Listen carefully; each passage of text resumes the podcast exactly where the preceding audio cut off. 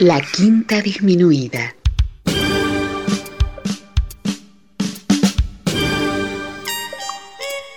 Jazz desde la ciudad más cercana al cielo.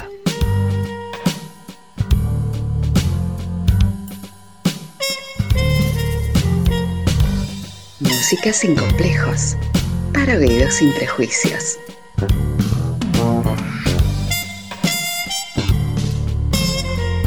Una producción de Nicolás Peña.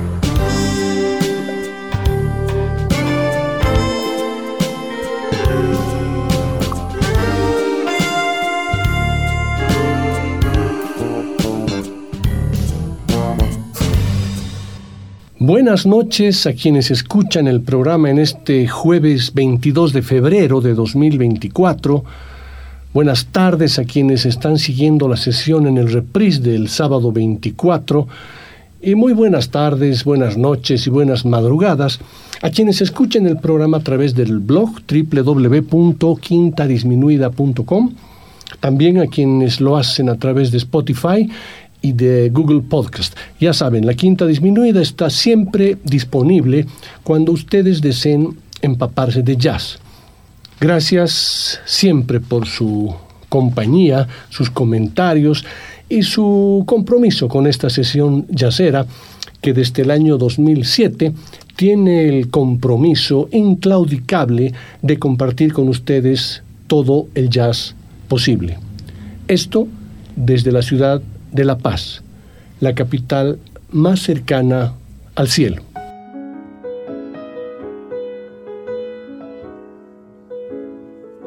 Esta es nuestra sesión número 860. Sí, son 860 programas que llevo registrados desde aquel 12 de julio de 2007, cuando arrancamos este viaje musical yacero. Como ustedes ya lo saben, todos los programas de la Quinta Disminuida siempre giran alrededor de un eje temático, de un centro, a través del cual se despliegan los temas que escuchamos en cada sesión. Algunas temáticas son algo más fáciles de encarar. Un instrumento, un estilo, la vida y obra de algún maestro del jazz, etc. Otras son un poquito más complicadas cuando abordo temas vinculados no directamente al jazz, sino más bien a la literatura, la pintura, el cine, la comida. Recuerdo el programa que hace muchos años hice bajo el título de Gastronomía Culinaria, también recuerdo el programa de El Jazz y la Luna o Un Domingo Nostálgico. Temáticas que tienen un componente subjetivo y muy personal que se origina en alguna de mis múltiples escuchas de jazz, ya sea solo, con mi esposa o en compañía de algún grupo de amigos. La sesión de hoy tendrá ese carácter subjetivo y personal. Les confieso que es un programa que lo tenía pensado hace mucho tiempo, pero que por una u otra circunstancia no llegaba a germinar, no llegaba a decantar. Pero la semana pasada salió, decantó. Esto con la importantísima ayuda de Lisi, mi esposa, que fue fundamental en el armado de esta sesión, que la podemos titular como maridaje vinícola yacero o también como ¿qué vino acompaña mejor algún tema de jazz?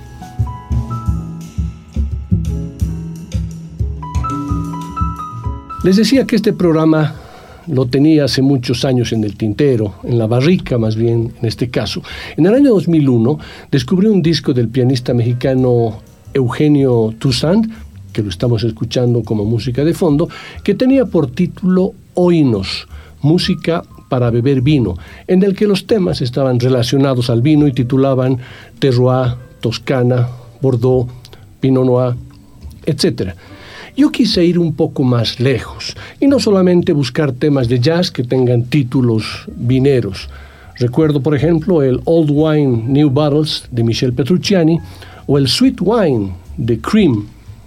En alguna de mis sesiones musicales privadas, recuerdo específicamente a Keith Jarrett en el tema My Song, me preguntaba, ¿con qué vino combinaría bien este tema? La palabra correcta más que combinaría es maridaría, es decir, haciendo referencia al maridaje. El significado de maridaje es la unión íntima o armoniosa de dos cosas entre sí. En gastronomía se define como el arte de combinar de manera agradable las texturas, sabores y aromas de alimentos y bebidas. Lo que se busca es potenciar sus cualidades y equilibrar los aromas y sabores y obtener el mayor placer de la experiencia culinaria. En esta sesión haremos un maridaje yacero ya que cada tema que he seleccionado lo relacioné con alguna cepa de vino o con un vino en particular. Ah, se me olvidaba comentarles. Así como ustedes conocen mi pasión por el jazz, también tengo una pasión por el vino, pasión que ya tiene unas importantes horas de vuelo, mejor dicho, años de vuelo. Deben ser más de 25 o más años.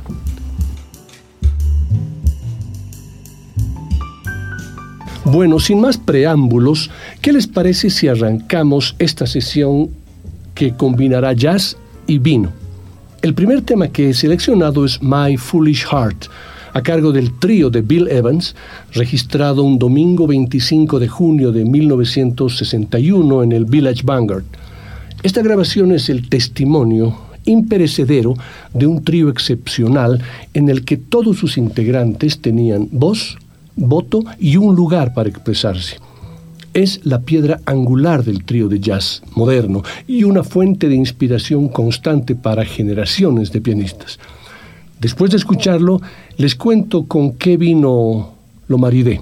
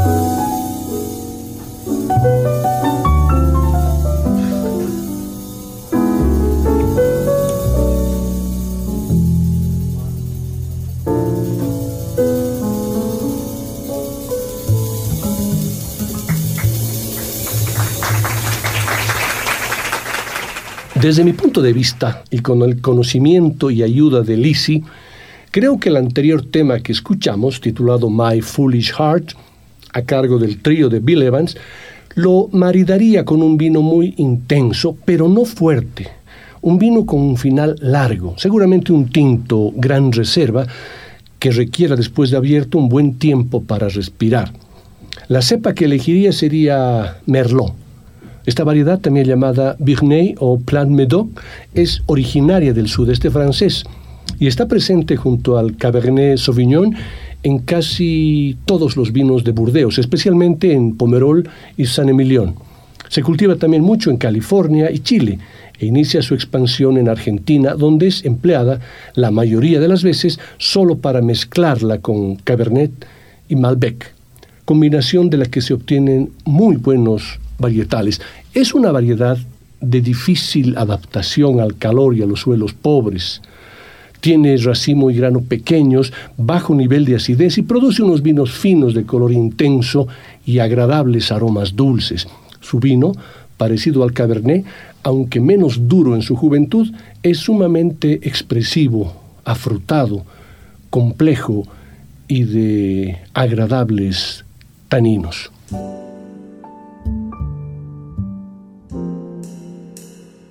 El siguiente tema que he elegido es la composición de Duke Ellington con la letra de Eddie DeLange e Irving Mills titulada In My Solitude, en mi soledad interpretada por la gran Billie Holiday en el año 1952. Billie supo convertir en arte su propio sufrimiento. La pasión que muchos sentimos por ella viene de lejos, desde la primera vez que uno la escucha. Aquella voz desgarrada que se mete dentro nuestro para no abandonarnos nunca. Nadie como ella ha sabido cantarle al amor, al dolor, a la soledad. Para escuchar este tema recomiendo un vino tinto muy potente, muy intenso, seguramente con un muy sutil aroma floral. Esto para recordarnos las gardenias que adornaban el peinado de Lady Day. La cepa que elegiría sería una Syrah, Syrah o Shirah. Después de escuchar el tema, les comento algunas características de esta variedad.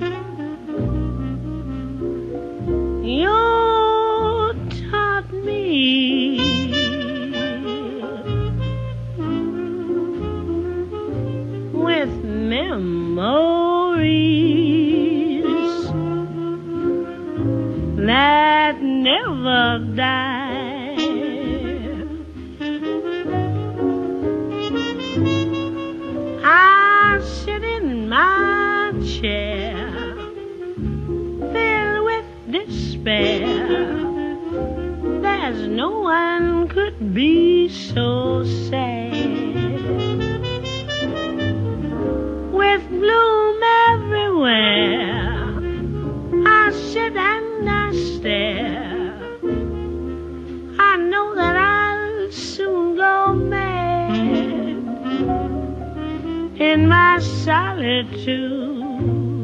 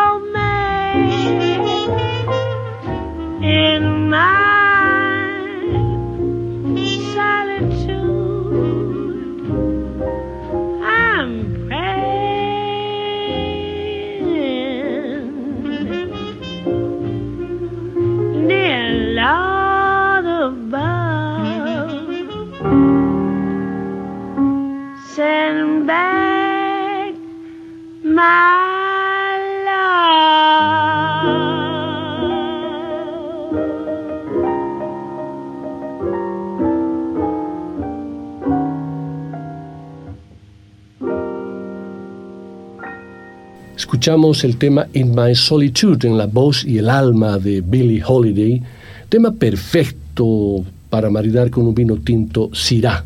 Como les dije, se dice Syrah o Shirah.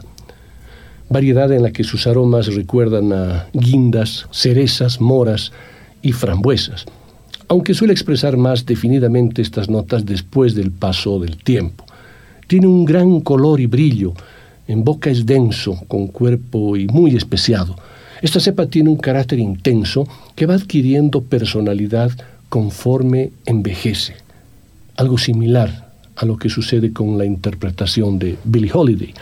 Aunque no hay que olvidar que los vinos jóvenes en el paladar ofrecen horizontes inesperados. Para el siguiente tema que he seleccionado necesitamos un vino también potente, con mucho cuerpo, que en algunos momentos, simplemente en algunos, pueda parecer algo agresivo. En la cata de vinos, un vino agresivo es el que presenta unas condiciones de olor y sabor penetrantes, e incluso podría decir que hasta desagradables, afectando a las papilas. En el caso del olfato se consideran agresivos los aromas fuertemente picantes y altamente herbáceos. En boca, cuando la astringencia es excesiva o el contenido de acidez es muy elevado. Si bien es cierto que en grandes dosis el sabor ácido puede llegar a ser desagradable, lo cierto es que se trata de un componente esencial del vino. Sin él, el vino no tendría vida. Lo detectamos mediante las papilas gustativas ubicadas en la parte posterior de la lengua y es gracias a ellas que podemos disfrutar del olor, sabor y conservación de un vino. Para el siguiente tema, un potente Cabernet Sauvignon Gran Reserva sería el ideal.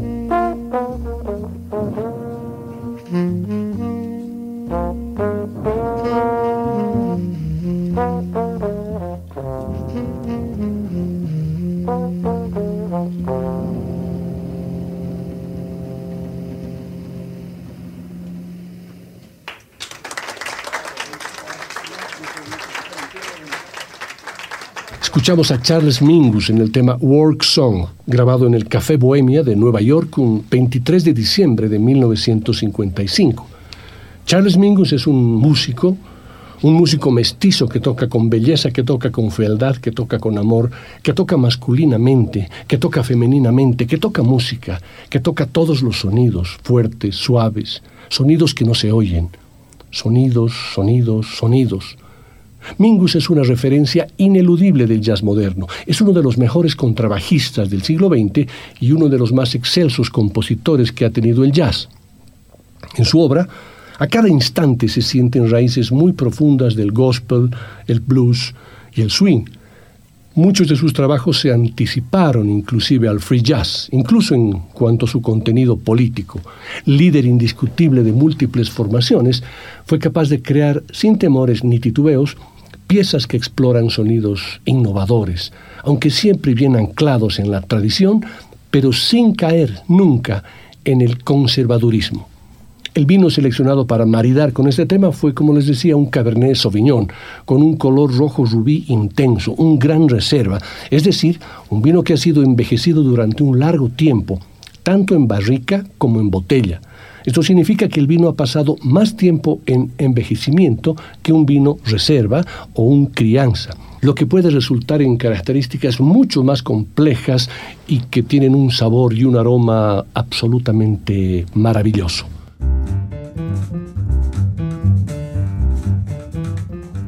Bajando la intensidad del anterior vino y del anterior tema, el siguiente tema que he seleccionado para escuchar, recomiendo maridarlo con un tempranillo, un vino joven, fresco, pero también con importante intensidad, pero sí menos complejo. Esto es Someone to Watch Over Me, en la voz y la trompeta de Chet Baker. Luego de escucharlo y maridarlo con ese tempranillo, les comento las características de sabor, color y muchos otros factores de este vino.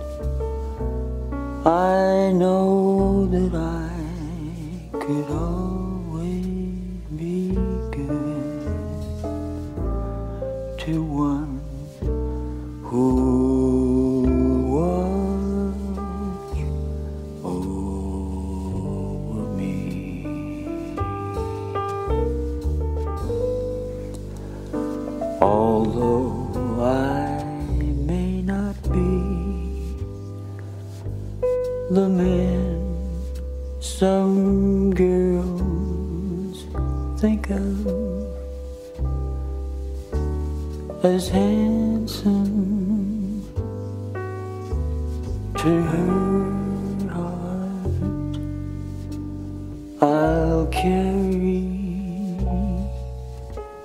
the key.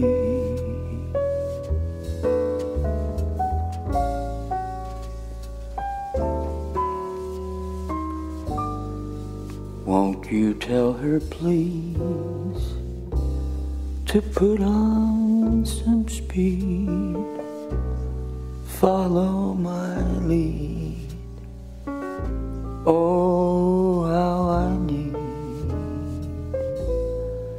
Someone to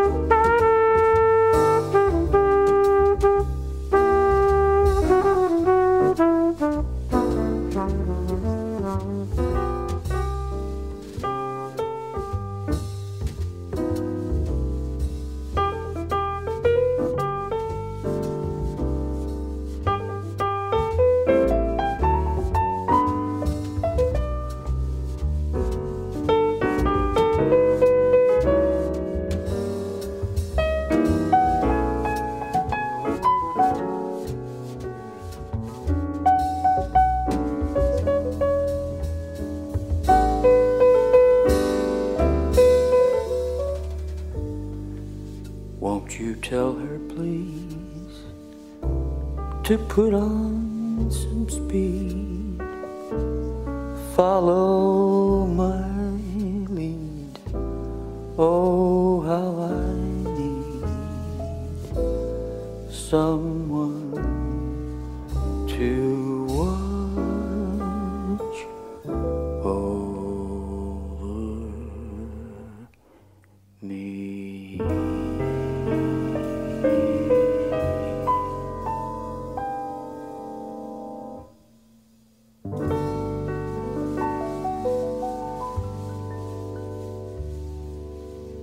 Acabamos de escuchar a Chet Baker en el tema Someone to Watch Over Me, que sugiero maridarlo con un tempranillo. Esta es una uva de buen color que produce vinos de acidez media baja, con taninos discretos y buena fruta. Su mosto es de un intenso color rojizo y de él se obtienen en general vinos suaves, elegantes y fáciles de beber. La variedad de vinos que el tempranillo es capaz de producir es enorme, desde los afrutados y espontáneos cosecheros riojanos hasta los más deseados vinos de reserva. Los vinos más jóvenes presumen de tonos violáceos, mientras que aquellos con un contacto prolongado con la madera derivan más bien hacia tonos, por decir algo, color teja. Los aromas de juventud recuerdan a los frutos rojos del bosque, mientras que, tras la crianza, adquieren los recuerdos especiados y torrefactos y aparecen las notas de regaliz, cuero o la hoja de tabaco. Ideal, ideal para Chet Baker.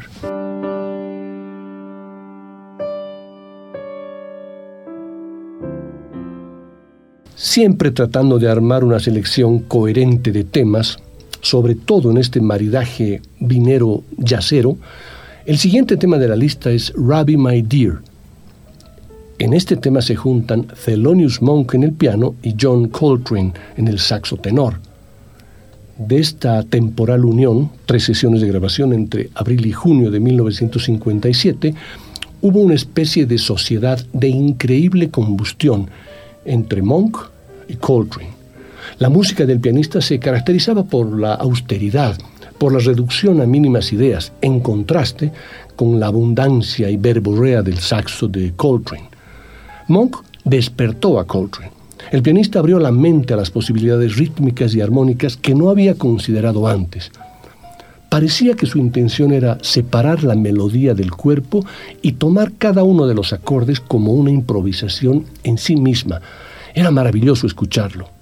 Ahora bien, bastante difícil maridar esta unión, y el tema en particular con una cepa específica. Por ese motivo, y gracias a la recomendación de Lisi, pensamos en un varietal algo suave, pero de mucha consistencia. ¿Qué les parece si escuchamos el tema y luego les comento cuál fue el vino elegido?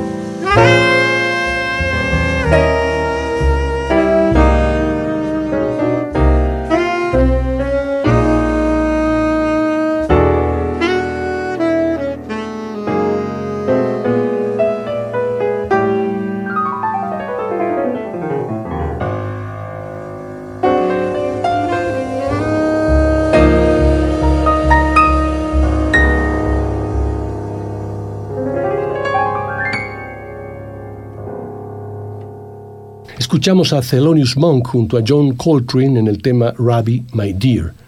La música de Thelonious Monk es una música de tensiones y asimetrías, de angularidades, de golpes más que de caricias.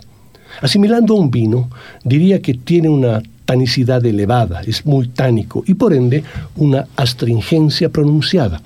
En cambio, Coltrane, en este tema, tiene un sonido aterciopelado, sedoso. En una cata de vino, cuando se habla de aterciopelado, se habla de la textura del mismo, una sensación de sedosidad y suavidad que se tiene cuando el vino pasa por la boca. Esto sucede en los vinos criados que gracias a su paso por barrica, los taninos están pulidos. Difícil elección de qué vino. Mm, Decido maridarlo con un vino Pinotage, que es un tipo de cepa de uva roja, es más conocida por ser la uva emblemática de los vinos de Sudáfrica. Fue creada en 1925 como un cruce entre las cepas de Pinot Noir y Cinsault.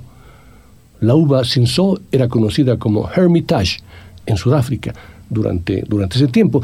De ahí el acrónimo de Pinot. Generalmente es un vino jugoso con aromas de fruta negra, acompañado de notas de chocolate y toques especiados. En boca es ágil, goloso, enérgico. Un vino con unos taninos suaves, una hermosa estructura y un final largo. El champán es símbolo de alegría, fiesta, lujo y distinción. No es para menos. Desde el siglo XVII, cuando la corte francesa lo puso de moda, se convirtió en la bebida favorita de la nobleza y burguesía europeas. Sin duda, reunía todos los requisitos para ser un vino elitista, era caro, novedoso y escaso. El gran éxito del champán reside en el intenso y delicado aroma y la sensación refrescante que produce en el paladar. Existen muchas variedades de uvas a partir de las cuales se puede elaborar champán, pero desde la legislación correspondiente en Francia solo pueden ser calificados como champán los vinos espumosos elaborados con uvas Chardonnay, Pinot Noir y Pinot Meunier. La denominación de champán es una denominación de origen protegida dentro de la Unión Europea, que establece que solo puede llamarse champán aquel vino exclusivo de su región, de origen francesa. Por esta razón, todos los demás se conocen como espumantes.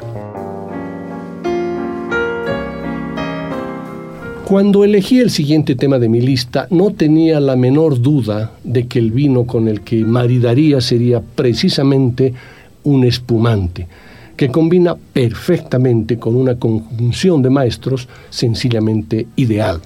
Frank Sinatra y Duke Ellington. Por una parte, la voz festejando su cumpleaños 52. Por otra parte, Duke Ellington con la mejor banda que pudo haber tenido. El resultado es de antología. La orquesta de Ellington se extiende en un estilo único como ningún otro. Sinatra realmente sobresale en esta sesión con una madurez vocal más que evidente, alcanzando los más altos niveles de ser el cantante de cantantes, que quedan de manifiesto en todos los temas del álbum, como en este titulado Follow Me.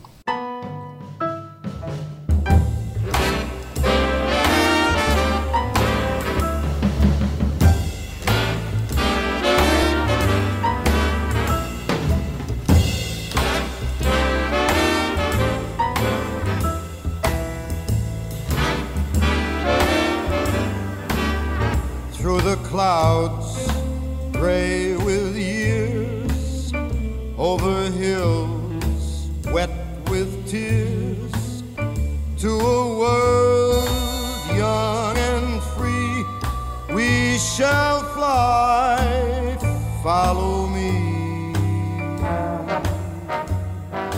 April green everywhere.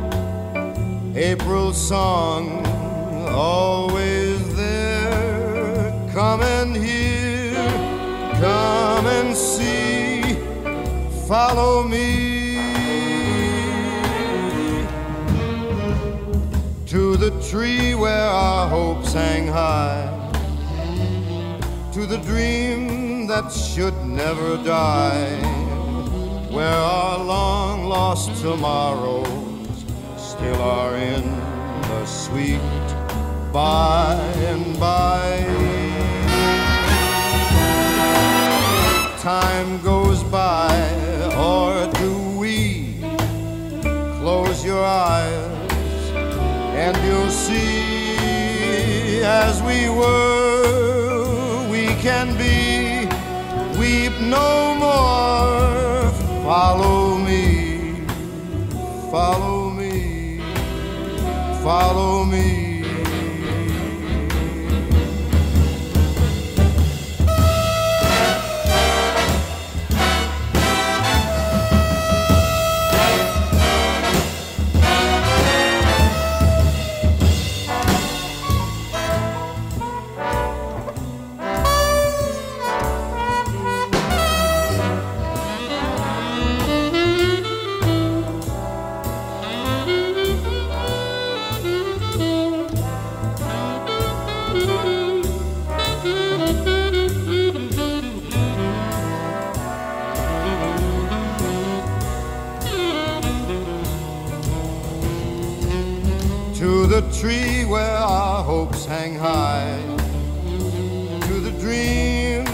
Should never die, where our long lost tomorrows still are in the sweet by and by.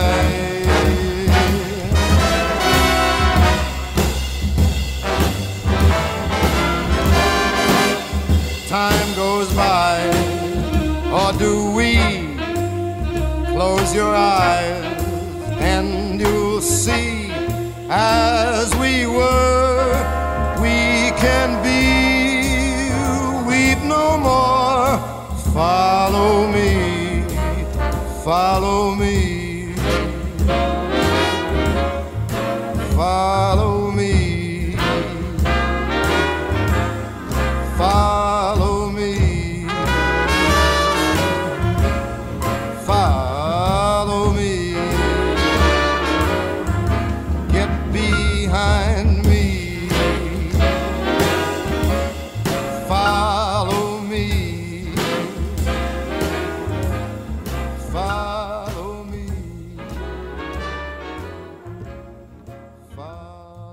El siguiente tema que está en mi lista de esta sesión es el titulado My Melancholy Baby, grabado en el año 1950 y está a cargo de un quinteto increíble, un quinteto de lujo. Charlie Parker en el saxo alto, Dizzy Gillespie en la trompeta, Thelonious Monk en el piano, Carly Russell en el contrabajo y Buddy Rich en la batería, increíble. Para elegir el vino con el que maridar este tema, he pensado en un Pinot Noir. La uva Pinot Noir es originaria de Borgoña. Es una de las cepas que integran la mezcla de la mayoría de las champañas francesas. También se la considera una de las variedades más selectas a nivel mundial para la elaboración de vinos varietales. Es una variedad que no se adapta fácilmente a cualquier región. Requiere de un clima frío para lograr buenos resultados. Sus bayas son pequeñas, de un negro violáceo, enceradas por pruina abundante. La pruina es ese manto blanco o cera natural que recubre y está adherido a la piel de la uva. El ollejo es espeso y la pulpa suave. Se hace con esta vid un vino muy fino. Se caracteriza por su estructura de taninos bajos, de cuerpo medio, despertando sensaciones refinadas y sutiles en boca. Pinot Noir produce un vino extremadamente suave, fresco y frutado, de un muy buen bouquet con una acidez que lo hace bastante vivo y persistente al paladar, sin ser agresivo. En nariz pueden alcanzar la excelencia aromática cereza, casis, fresa, frambuesa, violeta, cuero y regaliz, como les dije, que evolucionan a un delicado aroma con el envejecimiento y admiten una buena crianza. Con la crianza encontraremos olores a frutas rojas y negras y también canela, coco y pasto húmedo entre los más destacados. También se destacan notas florales como por ejemplo rosas. Muchos de los vinos más famosos y cotizados del mundo son monovarietales de Pinot Noir. Se dice que estos vinos son delicados, muy elegantes, perfumados y extremadamente placenteros. Se ha llegado a decir que un vino de Pinot Noir es sexo en una copa, ideal para este My Melancholy Baby.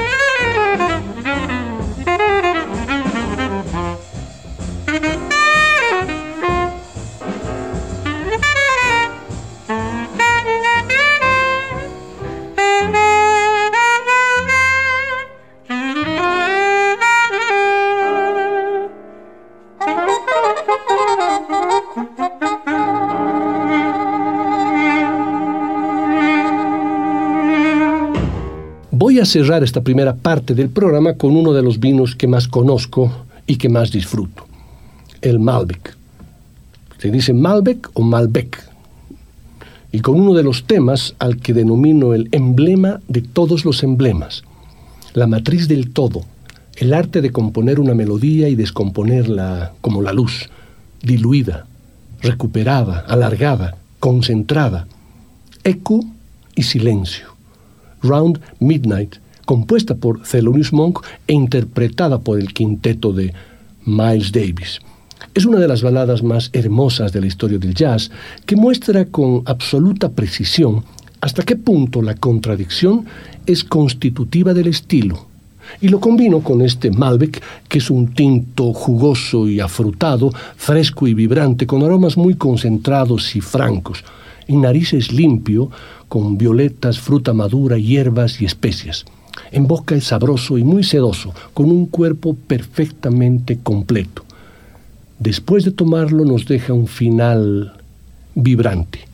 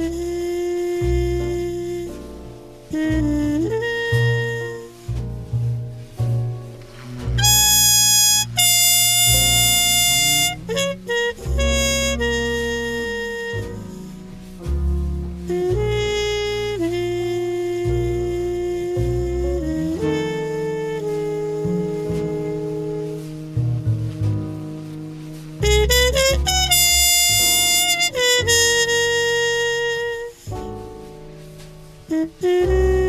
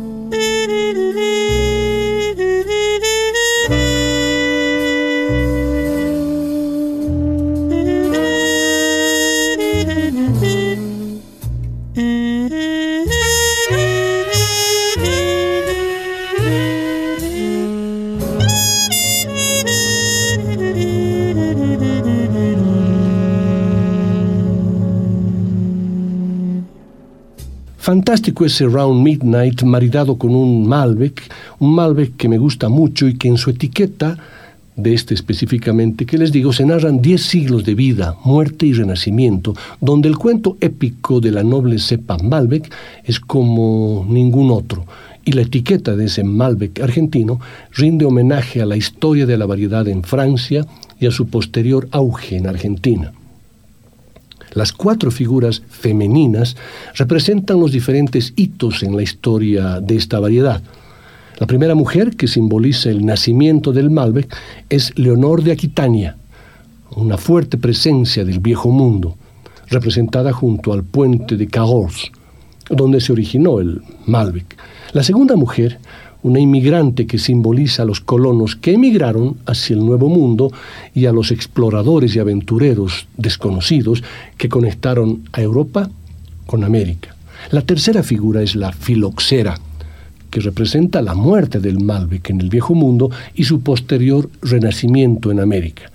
Finalmente, otra mujer, quien representa el nacimiento, la tierra y la maternidad, compartiendo las riquezas del nuevo mundo que devuelve el Malbec al cielo, a donde pertenece.